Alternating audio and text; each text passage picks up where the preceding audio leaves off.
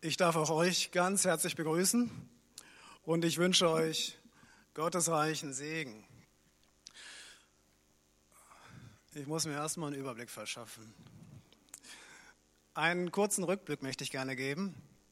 Wir haben am letzten Mittwoch den Alpha-Kurs abgeschlossen, zwölf Abende miteinander verbracht und ich bin tief dankbar. Wir hatten in Summe 47 Gäste gehabt die in den Abenden gekommen sind. Wir durften mit einigen beten, dass sie ihr Leben Jesus gegeben haben. Und das ist ganz erfreulich.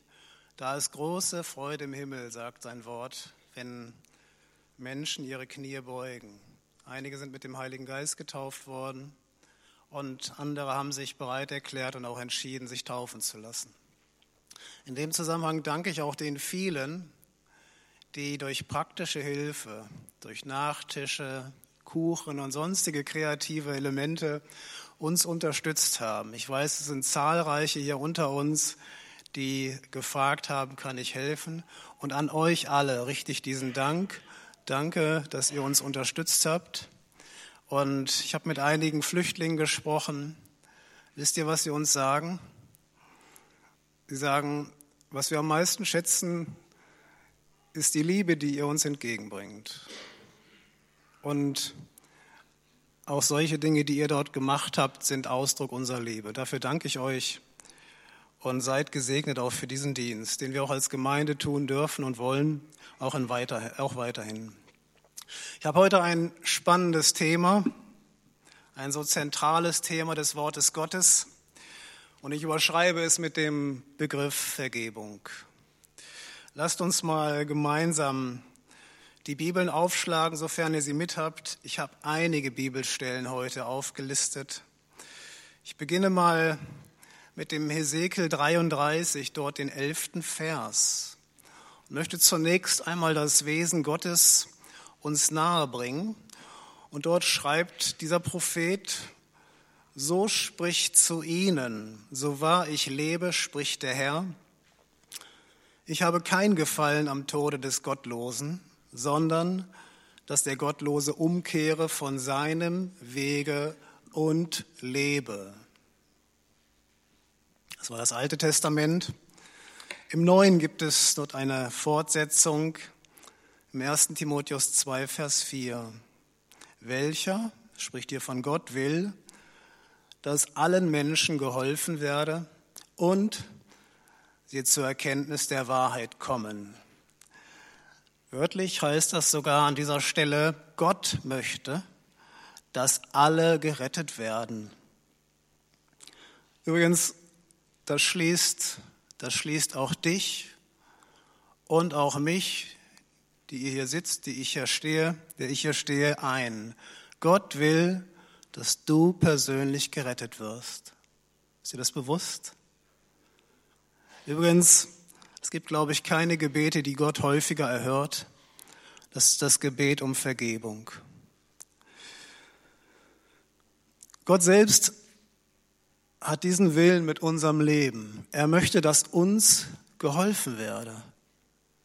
Das dürfen wir uns wirklich mal vor Augen malen. Gott möchte, dass dir geholfen werde.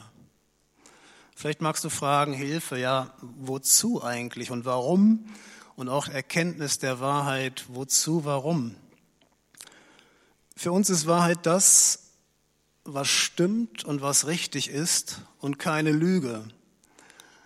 Wahr ist das, was, was etwas ist, wo man nicht angeschmiert wird, wenn man es glaubt. Und ich glaube, auch in diesem Sinne ist die Botschaft von Jesus wahr. Die Bibel selbst Gottes Wort hat ein ganz tiefes Verständnis von Wahrheit. Wahrheit, auch im Sinne der Bibel, bedeutet Treue. Sie bedeutet Verlässlichkeit.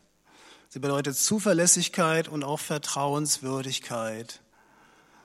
Wahrheit bei Gott ist das Wort, was er spricht, auf was wir, auf das du dich verlassen kannst, dem man trauen kann in der Tat die einlöst, was versprochen ist. Wahrheit ist das, was am Ende trägt, was dein Leben trägt. Und im tiefsten glaube ich, sehen wir uns alle als Menschen genau nach dieser Wahrheit. Davon bin ich überzeugt. Gottes Wille. In den beiden Versen, sowohl die aus dem Alten, aus dem Hesekiel, als auch dem Neuen, im Timotheus, finden wir diese zentrale Aussage über den Willen Gottes. An seinen Motiven lässt Gott wirklich überhaupt keinen Zweifel. Gott hat diesen Willen ganz klar bekundet. Er möchte, dass dir geholfen werde. Er möchte, dass jedem Menschen geholfen werde. Und dann sagt er das sogar, oder lässt es dem Propheten sagen mit den Worten, so wahr ich lebe. Jetzt stellt euch mal vor, gibt es eine größere Instanz als Gott selber? Er hätte ja sagen können, bei dem All, was ich geschaffen habe, aber es ist nicht das Höchste. Gott hat gesagt, so wahr ich lebe. Es gibt keine höchste, höhere Instanz als Gott selbst. Und bei seinem eigenen Leben bekundet er diesen Willen. Das möchte ich uns mal ganz deutlich sagen, auch als ein Trost in unser Herzen, in dein Herz. Gott möchte, dass dir geholfen werde. Gott möchte, dass deinem Nächsten geholfen werde, deinem Nachbarn, den Leuten, die du kennst. Das ist Gottes tiefster Wille. Er ist Liebe und Gott liebt dich. Das darfst du dir jeden Tag, am besten schreib es mal auf deinen Spiegel, ja? an dem du jeden Morgen reinschaust, indem du dann einfach dir diesen, diesen Satz auch nochmal vor Augen führst, jeden Tag, Gott liebt mich. Das ist der Tiefe, das ist das Wesen Gottes. Kann sein, wenn du in dein eigenes Leben schaust, dass dir das so manches Mal schwerfällt, dieses zu glauben, dass Gott dich liebt. Möglicherweise entdeckst du Diskrepanzen zwischen der Aussage der Bibel und auch deinem eigenen Alltag. Das kann sein. Zunächst bedeutet es aber, wenn Gott das schreibt und schreiben lässt, dass wir anfangen, auch diesem Wort zu vertrauen, ganz praktisch. Wir sind als Kinder im Winter gerne mal an zugefrorene Seen gefahren. Mit dem Holger habe ich das mal gemacht, damals die Blaue Lagune. Ja, dann steht man vor einem zugefrorenen See und kein anderer war weit und breit zu erkennen, der jemals über diese Eisfläche gefahren ist. Wir haben uns im Uferbereich auf das Eis gewagt. Es knackte leicht, aber es schien zu halten. Genauso ist es mit dem Vertrauen. Vertrauen ist das eine, aber du musst einen Schritt machen bei Gott. Und das ist wie so ein Schritt auf dieses Eis, Zunächst wird der Fuß quasi auf das Eis gesetzt und dann beginnt es, dass du dein ganzes Gewicht, sprich dein Leben, auch auf diesen Fuß setzt, verlagerst das Gewicht und schließlich dein ganzes Körpergewicht dort drauf stellst. Und dann erst wirst du merken, dass dieses Eis trägt. Bei Gott ist, genau, ist es genauso. Wer zu Gott kommt, der muss Gott vertrauen. Wer immer nur in dieser in dieser Uferregion sich aufhält, der kommt dort nicht weiter. Vertrauen heißt, mach einen ersten Schritt auf Gott zu. Wenn Gott jetzt sagt, ich möchte, dass allen Menschen geholfen wird, was meint er damit zunächst? Ich glaube, natürlich können wir denken, Gott meint, dass wir ein gutes Leben haben wollen. Und ich sage, das glaube ich uneingeschränkt. Wie kann ein Schöpfer Menschen gestalten, dich und mich gestalten und dann nicht im Sinn haben, dass sie auch ein gutes Leben haben wollen. Natürlich, das will Gott ganz, ganz klar. Er möchte, dass du gesund bleibst. Das ist sein Wille. Er möchte, dass du an deinem Leben teilnimmst. Das ist doch gar nicht die Frage. Aber das alleine zu glauben, ist die Wahrheit und ist das Evangelium, davon bin ich nicht überzeugt. Eben weil ich zum Beispiel weiß, dass meine Firma das auch will. Die haben gesagt, Science for a Better Life. Die wollen auch, dass ich ein besseres Leben habe. Ich glaube, auch deine Krankenkasse will das, dass du ein gutes Leben hast. Oder welche Institution auch immer. Ich glaube noch lange nicht, dass das allein das Evangelium ist, sondern bei Gott geht es tiefer. Worin sieht denn diese Hilfe, von der Gott spricht, überhaupt aus und welche Konsequenzen besteht da für dein Leben dabei? Und da bin ich von überzeugt, Gott, Gott denkt viel weiter als das, was wir als Menschen immer vor Augen haben. Unseren morgigen Tag, unseren Alltag und das, was wir so am Horizont entdecken. Ich bin davon überzeugt, Gottes Denken ist nicht nur auf unsere zeitliche Existenz begrenzt. Gott ist von Anfang an auf Beziehung ausgelegt.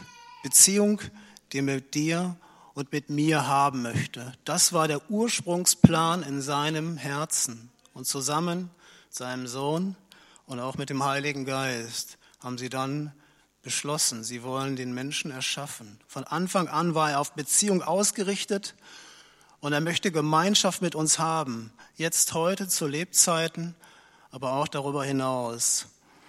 Und diese Erkenntnis der Wahrheit umfasst, niemand kommt zum Vater, denn durch Jesus Christus seinen Sohn. Das möchte ich euch ganz klar sagen. Es gibt keinen anderen Weg zu Gott als allein durch Jesus Christus seinen Sohn. Und nur dann, dann wenn jeder einzelne von uns du und ich persönlich, Vergebung für unsere Sünden und Schuld durch das Opfer Jesu Christi in Anspruch genommen haben. Nur dann wird der Weg frei zu dieser tiefen Gemeinschaft zu Gott. Das heißt, kehre um von deinem alten Leben und sage, ich möchte jetzt Jesus folgen, so wie Jesus seine Jünger in die Nachfolge gerufen hat. Das ist gemeint. Also Gottes Antwort auf die Frage nach Hilfe. Sie lautet bei ihm Vergebung. Davon bin ich überzeugt. Vergebung und ich mache einen Schrägstrich dahinter, Versöhnung. Das ist die zentrale Botschaft der Bibel. Gott möchte sich versöhnen mit dir. Und in der Vergebung, da liegt auch der Schlüssel zur Umkehr und zur Hilfe. Ich möchte jetzt mit euch zusammen einfach mir mal ein wenig Zeit auch nehmen, über das Thema Vergebung zu reden. Vergebung bricht immer dann auf, diese Frage, wo sich ein Mensch gegen seine Mitmenschen oder auch gegen das Gebot Gottes vergangen hat. Wenn du dich mit deinem Partner mal so richtig in die Wolle gekriegt hast, sein Vertrauen wirklich aufs Äußerste missbraucht hast, wo ihr euch Dinge an den Kopf geworfen habt, die vielleicht unter der Gürtellinie landeten. Und diese Situation ist geschehen. Wie geht es dann weiter? Wann immer etwas vorgefallen ist zwischen dir und Menschen oder auch weiter zwischen dir und Gott, dann ist das Thema Vergebung das Wichtigste. Denn an dieser Stelle, wo etwas vorgefallen ist, und da spricht die Bibel von, da beginnt Trennung. Ich habe als kleines Kind mit meinem Onkel in Hamburg, wir wollten durch Hamburg reisen oder fahren mit der U-Bahn. Ich weiß nicht, wie alt ich war, vier Jahre, glaube ich. Ich stand an der U-Bahn mit ihm zusammen und da kamen viele U-Bahnen hintereinander und irgendwann einmal bin ich als kleiner Junge in die geöffnete Tür rein und habe die Hand meines Onkels verloren. Die Tür ging zu und die U-Bahn fuhr ab. Ich vier Jahre. Das ist eines der Zeiten, an die ich mich erinnern kann, wo ich diesen Begriff Trennung vor Augen hatte. Ich war wie verloren. Die Geschichte ging gut aus, man hat mich gefunden. Man hat uns zusammengebracht, auch in Zeiten, wo es noch kein Handy gibt. Aber Trennung heißt getrennt sein. Und ich glaube an den Folgen seines verkehrten Handelns, auch wir ganz persönlich, du und ich, an den Folgen unseres verkehrten Handelns, da leidet der Mensch. Und ganz tief im Herzen sehnt er sich zugleich nach Befreiung aus dieser Schuldverhaftung. Ich möchte euch mal eine Bibelstelle auch vorlesen aus dem Psalm 38, Vers 5. Das ist der Psalm, wo David sein Herz auf den Tisch legt und davon spricht, nachdem er mit Bathseba diese, diesen Ehebruch begangen hat. Meine Sünden, sagt er, gehen über mein Haupt. Wie eine schwere Last sind sie mir zu schwer geworden. Und ich glaube, Sündenlast kann so schwer sein, dass der Mensch selbst nicht mehr an Vergebung glaubt. kann vielleicht sogar in deinem eigenen Leben ganz real sein. Ich hatte einen Arbeitskollegen gehabt, der sprach nicht häufig über seine Vergangenheit. Aber an manchen Stellen hat er es einfach dann nicht mehr ertragen. Und er sagte, er war in der britischen Armee in irgendeinem Kriegseinsatz gewesen. Und durch seinen Finger, den er an den Abzug der Waffe gelegt hat, sind Menschen ums Leben gekommen. Man hat gemerkt, wie dieses in seinem Leben ihn massiv belastet hat.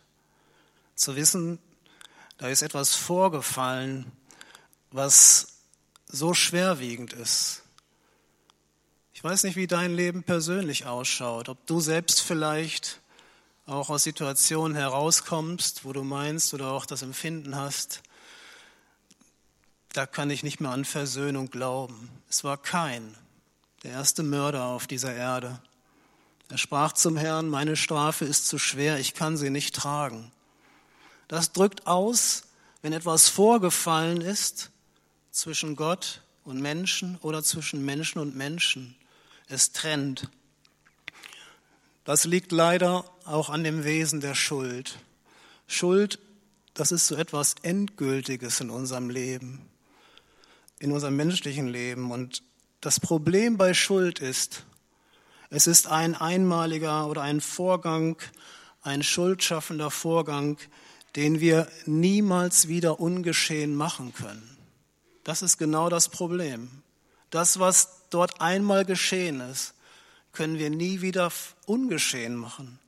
Vielleicht denkt ihr an dieses tragische Zugunglück in Bad Aibling.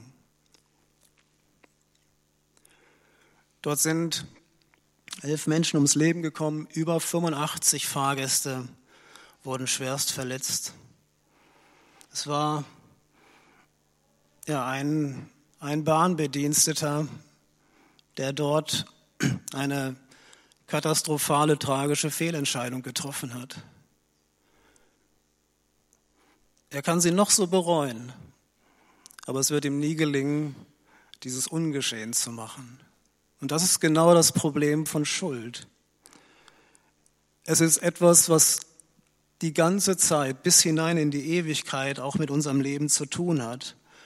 Und die Bibel nennt es Verfehlung oder auch Sünde, ist vor Gott gültig bis ans Ende. So ist es. Bis zum letzten Gericht. Und eben wegen der Schuld auf unserem Leben haben wir am Ende nicht nur unseren Nächsten gegen uns, sondern am Ende Gott gegen uns. Und gerade weil Schuld so unglaublich schwer ist und uns belastet, uns trennt und es eigentlich keine Aufhebung und Beseitigung gibt, gibt es nur einen Weg, und das ist Vergebung. Vergebung darf kein einseitiges Handeln bleiben. Vergebung ist etwas, was immer zwischen zwei Menschen oder zwischen zwei Personen passieren muss. Derjenige, an dem ein Mensch schuldig geworden ist, der vergibt. Und das ist jetzt etwas, was so freimachend ist. Mit der Vergebung wird das, was geschehen ist, nicht ungeschehen gemacht, aber es ist eine Art Willensentschluss. Ich entscheide mich, das, was zwischen uns steht, belastet nicht mehr länger unsere Beziehung, sondern wir starten ein neues gemeinsames Verhältnis. Gott sagt, ich möchte, dass allen Menschen geholfen wird. Und da kristallisiert sich raus, Schuld kann nicht ungeschehen gemacht werden, aber sie kann vergeben werden bei Gott. Und wenn das wieder geschieht, dass das, was trennend ist, im beiderseitigen Einverständnis vergeben wird, dann bist du, dann bin ich frei von unserer Schuld. Ich sagte nicht, zwar nicht so, dass es ungeschehen gemacht wird und auch die Folgen, auch die Folgen von, von Sünde, die werden dadurch nicht aufgehoben. Aber das persönliche Verhältnis, das wird wiederhergestellt. Ist das nicht eine, eine wunderbare Botschaft? Trotz dessen, was geschehen ist zwischen dir und Gott, zwischen dir und deinem Nächsten, das persönliche Verhältnis wird wiederhergestellt. Das hat gewaltige Konsequenzen für Menschen. Wenn Menschen an einem Punkt in ihrem Leben genau dahin kommen, dass sie Vergebung für unsere Sünden haben. Das macht den Menschen neu. Es schafft eine neue Kreatur in uns. Und das ist das göttliche Evangelium, Vergebung. In Jesus Christus haben wir Vergebung. Wichtig ist, dass wir diese Vergebung auch annehmen. Denn nur wenn Vergebung auch angenommen wird, dann kann sie auch ihre heilende Kraft empfangen, entfalten. Es ist schön zu sehen im Psalm 31, Vers 1 bis 5, wie David vorsingt, wo man merkt, was bei ihm dort verändert sich hat. Herr, ich traue auf dich. Lass mich nicht zu Schanden werden. Er sagt, er rette mich durch deine Gerechtigkeit.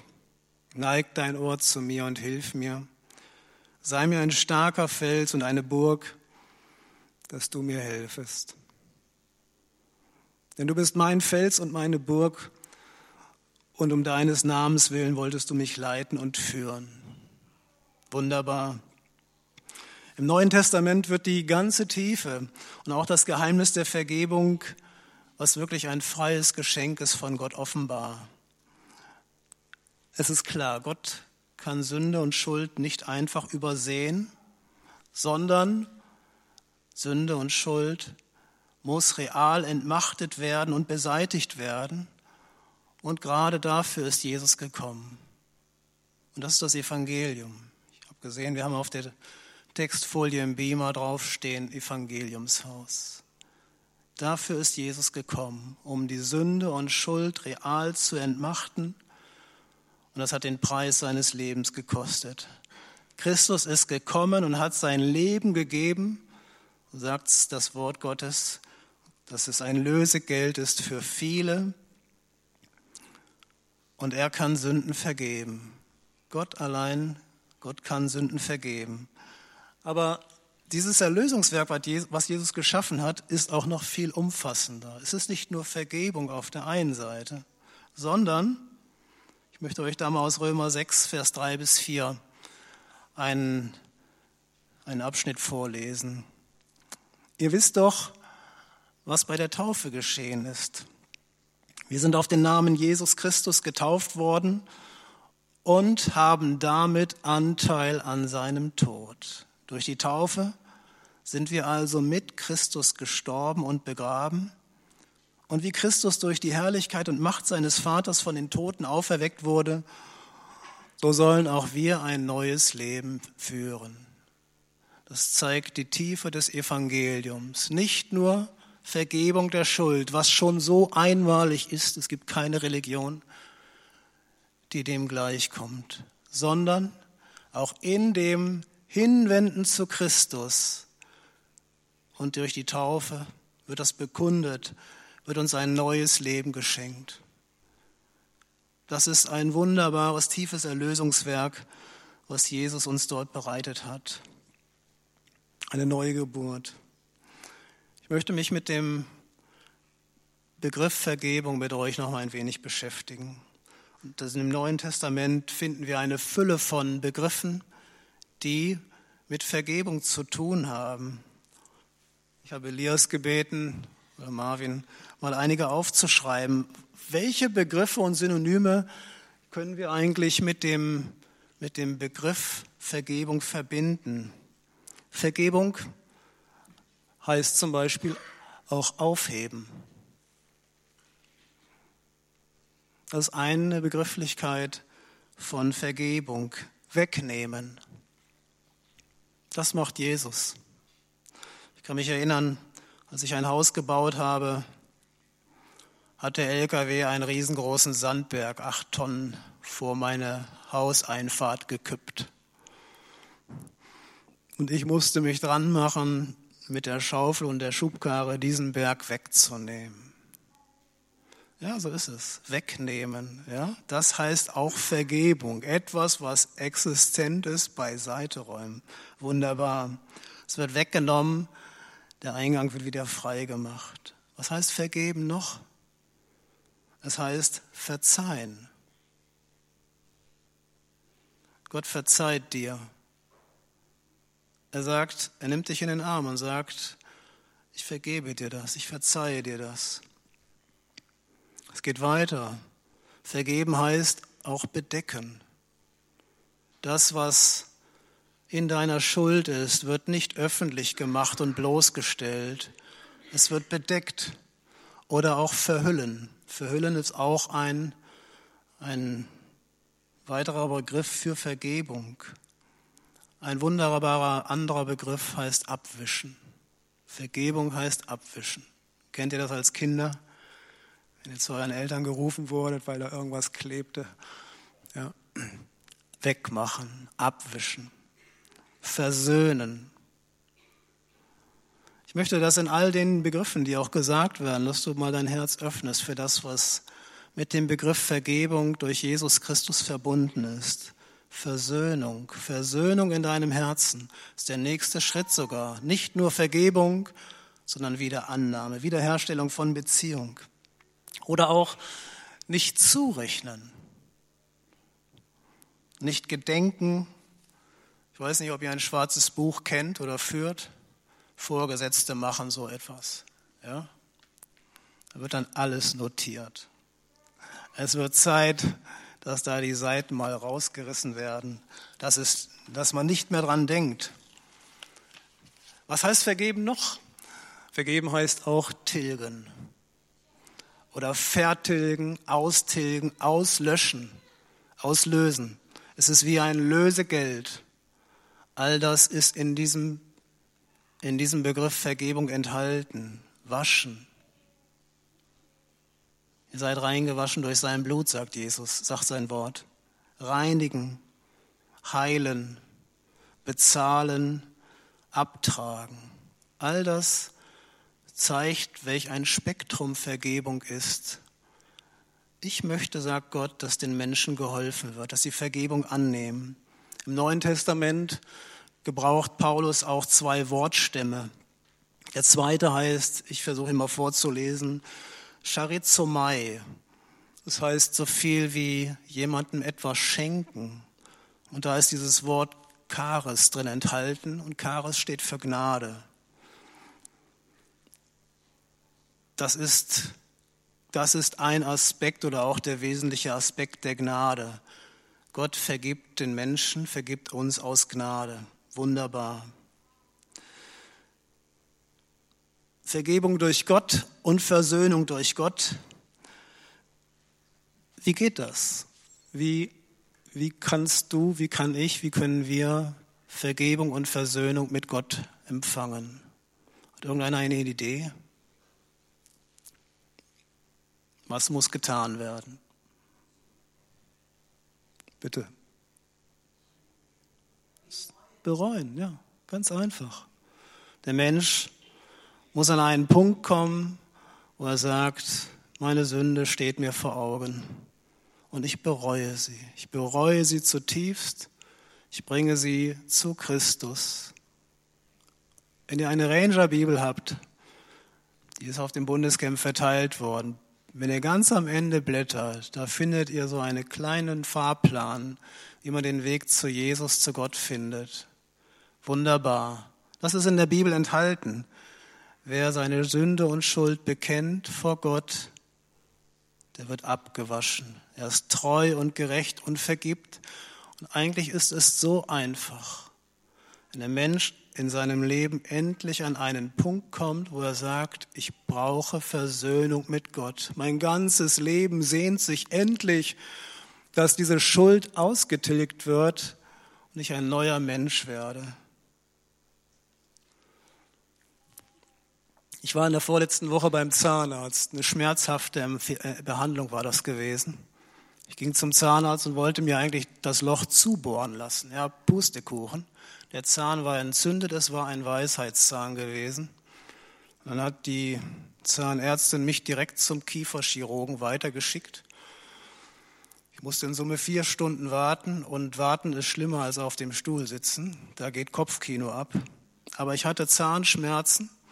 Er hatte mich morgens untersucht, dieser, dieser Kieferchirurg, und hatte mir morgens schon auch ein Antibiotikum aufgeschrieben. und hat gesagt, wenn ich jetzt an ihren Zahn rangehe, den werden wir heute ziehen. Das war klar, da kam ich nicht dran vorbei. Aber für den Fall, dass es dort eine Wundinfektion gibt durch diesen Kariesbefall, ist es gut, wenn es da schon ein Antibiotikum gibt, was dieses bekämpft. Und eigentlich ist das vergleichbar auch mit dem, wie es in unserem Leben und unserer Schuld ist. Je eher, je eher wir zum Kreuz kommen und sagen, Jesus, wasche mich mit, mein, mit deinem Blut, umso besser. Wenn die Sünde erst in deinem Leben, in deinem Leben ihr verheerendes Werk angerichtet hat, weil du so lange ohne Gott gelebt bist, dann kann mitunter vielleicht sogar auch noch viel mehr als nur der Zahn, sondern der ganze Bereich infiziert sein, der ganze Mensch. Ja, Gott macht neu und Gott gestaltet neu, auch wenn dein Leben vielleicht vor die Wand gefahren ist. Aber es kann trotzdem sein, dass nicht alles ungeschehen gemacht wird. Aber ich weiß, sein Blut macht alles neu. Wer zu Gott kommt und ehrlichen Herzens seine Schuld bekennt, der wird bei ihm Vergebung bekommen. Und das möchte ich dir sagen. Komm zu ihm und wie sein Blut ist wie so ein Antibiotikum, was dich heilt in deinem Herzen. Es wird wiederhergestellt, die Beziehung zu Gott. Und wenn du in deinem Leben spürst, ja, ich brauche Vergebung für meine Sünde, die Last drückt mein Herz, mein Leben, dann möchte ich dich einfach auch einladen, auch nach dem Gottesdienst, dass du nach vorne kommst.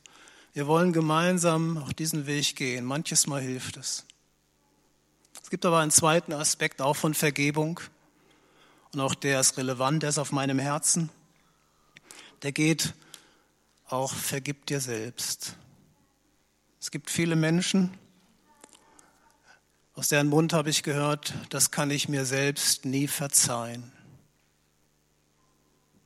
Was für eine Bürde ist das, ein Mensch, der so etwas sagen muss, der unter so einer, einer Bürde leidet und sagt, ich kann es mir selbst nie verzeihen. Ich sage, wenn du nicht selbst bereit bist, dir zu verzeihen, wie kannst du dann glauben, dass Jesus dir vergeben kann. Es gibt Dinge, und davor ist keiner gefeit, die unser Leben belasten. Jeder hat seine eigene Biografie und jeder hat seine eigenen, auch dunklen Seiten. Es kann sein, dass du vielleicht unter einer schrecklichen Selbstverdammnis leidest und einfach nicht mehr glauben kannst, dass Jesus auch dir vergeben kann. Im 1. Korinther 11, Vers 31, eingebettet in diese Verse zum Abendmahl, denn wie wir uns, wo wir uns selber richten, so würden wir nicht gerichtet.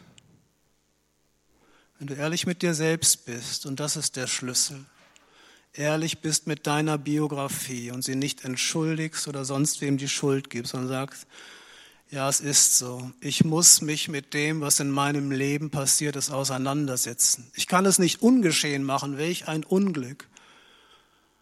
Aber ich fasse Vertrauen, dass Christus mir dennoch vergibt. Dass er dennoch Gnade hat für mich und ich nicht verloren gehe. David war in so einer Situation gewesen nach diesem Ehebruch, wo er sich selbst verdammte beinahe. Und es hatte fast die Dynamik, dass es ihn trennt. Und Vergebung hat, wie gesagt, auch den Aspekt, dass du dir selbst vergeben darfst. Der Widersacher, der Feind, der Satan, der versucht dich in diese Ecke der Selbstverdammnis hineinzudrücken. Das macht er mit jeder Sünde, die du wiederholst in deinem Leben begehst oder zulässt, dass du in eine Ecke der Selbstverdammnis hineingedrückt wirst. Aber es ist an der Zeit auch, dass du dich selbst an der Stelle wieder annimmst.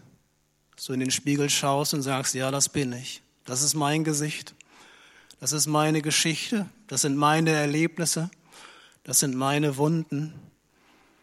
Aber ich glaube, dass auch für mich Christus gestorben ist. Dass es auch für mich Vergebung gibt. Ein Saulus, der wurde zum Paulus. Und auch in seiner Biografie findet sich das wieder, wo er davon sagt, ich bin der geringste von euch allen, weil ich habe die Gemeinde verfolgt. Ich habe Gefallen gehabt am Tode des Stephanus. Das ist meine Bürde. Das stand ihm vor Augen. Aber er hat darüber, hinaus, weit, hin, äh, darüber hin, hinweggeschaut, im Sinne, er hat weitergeschaut. Und er hat erkannt, welche Gnade Gott auch für ihn hat. Ist das nicht wunderbar? In Christus ist auch Erlösung für dich. Nimm diese Vergebung an. Ich habe die stehen nicht mehr alle da, die Begriffe. Vielleicht lässt du sie einfach mal stehen, die gesammelten Begriffe. Such dir einen aus, der für dich und deine Lebenssituation relevant ist. In Christus gilt das auch für dich. Und ein dritter Aspekt, und damit möchte ich auch zum Schluss kommen, weil ich sehe, die Zeit ist vorangeschritten. Ist auch der nächste. Vergebung schließt immer auch den Nächsten mit ein. Hier kommen wir übrigens zu dem schwierigsten Kapitel der ganzen Menschheit. Das ist leider so, ist die Tragik. Matthäus 6, Vers 12. Weiß jemand, was dort steht?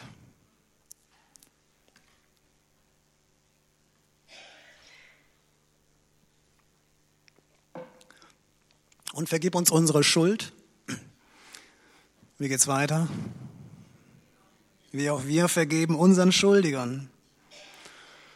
Und im 6, Vers 15 klärt die Bibel auch diese Sache noch etwas.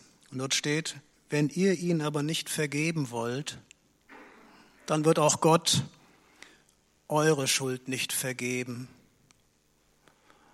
Vielleicht denkt ihr an diesen Sandberg, von dem ich gerade gesprochen habe, den irgendjemand auch vor eure Lebenstür abgekippt hat.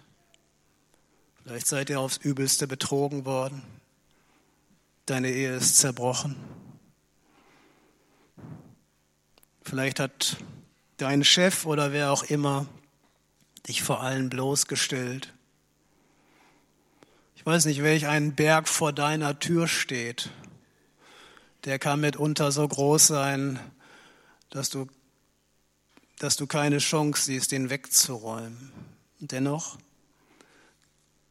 spricht dieses heilende Wort eine Wahrheit aus. Vergib uns unsere Schuld, wie auch wir vergeben unseren Schuldigern. Ich sage, Menschen werden nicht gesund in ihrem Herzen, weil sie Schuld des anderen nicht vergeben. Es gab im, in den frühen Jahrhunderten eine Regel oder eine Art, wie man Schuld ähm, dokumentiert hat. Ihr kennt den Begriff. Dort wurden, wurden Kerbhölzer nebeneinander gelegt. Der Schuldner und der Schuldiger hatten jeweils ein Kerbholz. Und in Abhängigkeit von der Schuld wurden dort Kerben in dieses Kerbholz eingeritzt. Und die mussten exakt übereinander liegen. Und es war wie so eine Urkunde beim Notar, wo vielleicht eure Grundschuld oder wie auch immer drin steht. Das war früher geltendes Recht. Und ihr kennt den Begriff etwas auf dem Kerbholz haben. Das ist so ein, ein Synonym dafür. Und wenn es darum ging, dass die Schuld getilgt wurde, dann wurden diese Kerbholzer ausgetauscht und mit einem Messer, mit einer Pfeile oder was auch immer wurden diese Kerben ausgewetzt, ausgehobelt, keine Ahnung. Und erst dann war die Schuld befreit. Ich weiß nicht, wer vielleicht in deinem Leben etwas auf dem Kerbholz hat oder bei wem du ein noch offenes Kerbholz hast. Ich möchte an dich appellieren aufzuhören, mit Rachegedanken deinem Nächsten vielleicht hinterherzulaufen. Ich möchte dir diese Wahrheit des Evangeliums ans Herz legen. Wenn du bereit bist, in all deiner Schwachheit, in all deiner Ohnmacht, in all deiner Ehrverletzung und der Tiefe deines Herzens, Gott zu bitten, ich möchte vergeben. Ich bin bereit, meinem Nächsten zu vergeben. Ich bin bereit, meinem Mann zu vergeben und du weißt, was geschehen ist. Du weißt, was zerbrochen ist. Ich bin bereit, meiner Frau zu vergeben. Wenn das geschieht, dann wird das Vergangene nicht ungeschehen gemacht. Das ist ja Selbstbetrug. Aber es wird die Grundlage gelegt für eine neue Beziehung. Es wird die Grundlage gelegt für eine neue Chance. Und ich kenne Menschen und auch Christen, die sich in ihrem Herzen verbissen haben in Bitterkeit, die einfach sich entschieden haben, ich will nicht vergeben, ich kann nicht vergeben. Ich bin auch nicht bereit, dieses Kehrpuls zu tauschen. Es ist eine Lüge des Feindes, der dir vielleicht einflüstert, die Chance auf Rache ist auf deiner Seite. Tu was für deine Ehre. Sieh zu, dass du zu deinem Rechte kommst und, und, und, und, und dergleichen. Und die Bitterkeit in deinem Herzen nimmt zu und du gehst zunehmend innerlich zugrunde. Bitte Gott mal in all deiner Not, in all deinem Innersten, gib mir auch die Kraft, meinem Nächsten zu vergeben. Es ist eine Willensentscheidung. Ich mache ich habe eine Erfahrung, die ich sehr häufig mache, die ihr wahrscheinlich auch schon öfter gemacht habt im Berufsleben. Da gibt es oft Zeiten, wo man auch mal Krisen hat mit dem einen oder dem anderen. Und ich habe mich immer wieder entschieden, gegen meine Emotionen, ich segne sie. Ich sage, segne diesen Menschen. Danke, dass du ihn mir in den Weg gestellt hast, dass ich an ihm wachsen darf. Du weißt, was da passiert ist er mich bloßgestellt hat, aber ich segne ihn. Das ist etwas wider unsere Natur. Unser Innerstes schreit auf Rache, auf Ausgleich und dergleichen. Aber wenn Gott in unserem Herzen etwas getan hat, wir ein neues Leben durch den Heiligen Geist empfangen haben, dann haben wir die Kraft dazu. Jesus sagt, den Frieden lasse ich euch, meinen Frieden gebe ich euch nicht wie die Welt ihn gibt. Euer Herz erschrecke nicht und fürchte sich nicht. Ich weiß, je näher und je enger dir ein Mensch steht, umso emotionaler, umso verletzbarer, sensibler reagieren wir. Einen kurzen Blick, ich versuche wirklich die Kurve zu kriegen. Allein in 2014 166.000 Scheidungsfälle. Statistik sagt, 35 Prozent aller Ehen in Deutschland gehen innerhalb der ersten 25 Jahre zu Bruch. Traum aus, geschieden, Feierabend, traumatisierte Kinder, bindungs- und auch beziehungsbeschädigte, unfähige, äh, beziehungsunfähige Menschen bleiben zurück. Wie gelingt denn oder wie kann denn deine Familie und deine Beziehung gelingen? Und ich glaube, es gibt da nur eine einzige Antwort drauf. Bereit zu sein, zu vergeben. Vergib. Ich vergib meinem Nächsten, so wie du mir, Herr, meine Schuld vergibst. Das zeigt das Kennzeichen von Vergebung.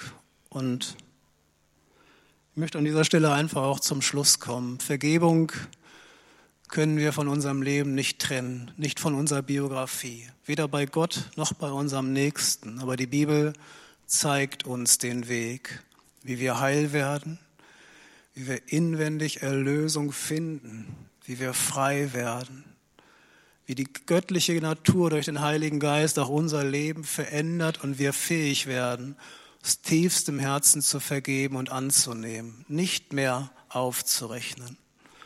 Das ist eine wunderbare Gnade. Vielleicht sagst du, ich möchte schon, aber ich kann nicht. Die Bremsen sind festgerostet, was auch immer. Ich kann zwar runtergehen von dem Bremspedal, aber ich kann nicht mehr. Sie lösen sich nicht. Mein Herz ist so hart. Ich bin davon überzeugt, dass wenn Gott dir zeigt, was er für dich getan hat und du das einfach mal realisierst, auch in deinem Leben und auch die, das gewaltige Geschenk seiner Gnade mit dir, dann beginnt dein Herz, die Eiszeit sich zu verändern. Entscheide dich um deiner selbst willen, um deines Lebens willen, um der Vergebung, die Gott auch mit der Bereitschaft der Vergebung, die wir auszusprechen haben, willen, auch zu vergeben. Sagen, ich beginne in einem Leben der Vergebung und des Vergebens auch mit meinem Nächsten zu leben.